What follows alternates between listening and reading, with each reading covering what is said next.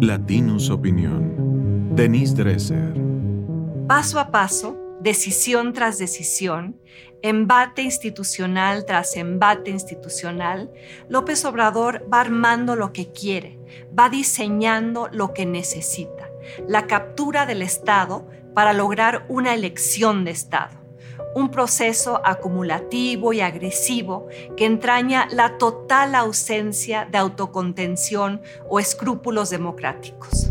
Es lo que hemos presenciado desde hace cinco años, un partido político modelado sobre el PRI, renombrado como Morena, que busca consolidar su control sobre las instituciones públicas vía procesos legislativos marrulleros, propaganda omnipresente y corrupción acendrada.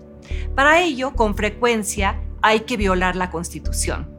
Hay que persuadir o comprar o intimidar a la población para que apoye el secuestro de lo público y que a eso le llamen desmantelar privilegios, combatir la corrupción y gobernar en nombre del pueblo cuando en realidad se trata de un asalto disfrazado de transformación, cuando la meta no es quitarle poder a las élites, sino ser las nuevas élites, cuando el objetivo no es acabar con los privilegios, sino acceder a ellos.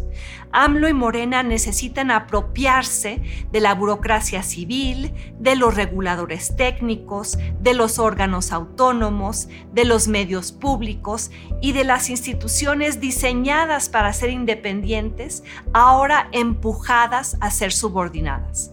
Hay que tomarlo todo, militarizarlo todo, morenizarlo todo o debilitarlo todo poblar con propagandistas o colonizar con mentes cautivas.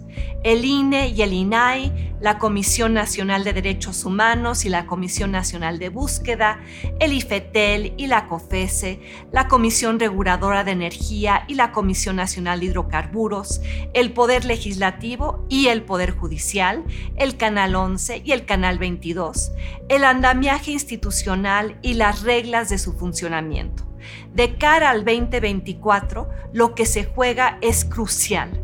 La preservación de lo público o su expropiación partidista por parte de Morena.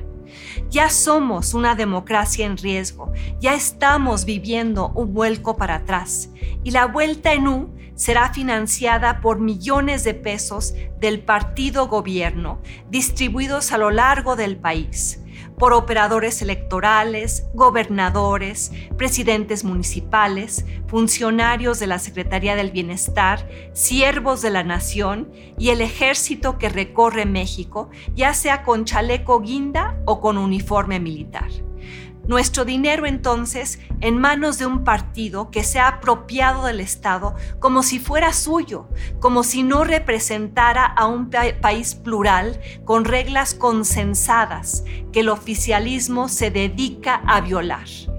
La regresión será comprada con publicidad oficial y con propaganda virulenta destinada a denostar a cualquiera que opine distinto. Ya vemos la violación de las normas en la mañanera, con un presidente que trata a la legislación electoral como si fuera papel de baño y al INE como si fuera censor en vez de autoridad.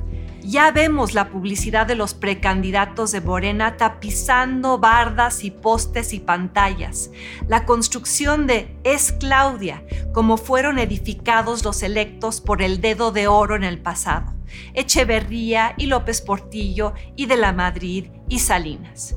Y esto acompañado de la denigración sistemática de toda persona, partido, periódico o poder que se oponga al armazón de una elección de Estado. La arenga diaria contra cualquier tipo de oposición presentada como amenaza existencial a la 4T. Antier fue la Suprema Corte, ayer fue el Poder Judicial, mañana será la sociedad civil, pasado mañana será el INE. Y ante ello muchos empresarios, por miedo o interés, se plegarán, numerosos intelectuales se alinearán, facciones políticas de todo tipo se someterán. Nadie quiere perder contratos o columnas o programas de televisión. Nadie quiere ser el próximo investigado por la UIF, o el SAT o la PGR. Patronazgo mata convicciones. División mata oposiciones. Y una elección de Estado produciría un país capturado. Otra vez. Esto fue una producción de Latinus Podcast.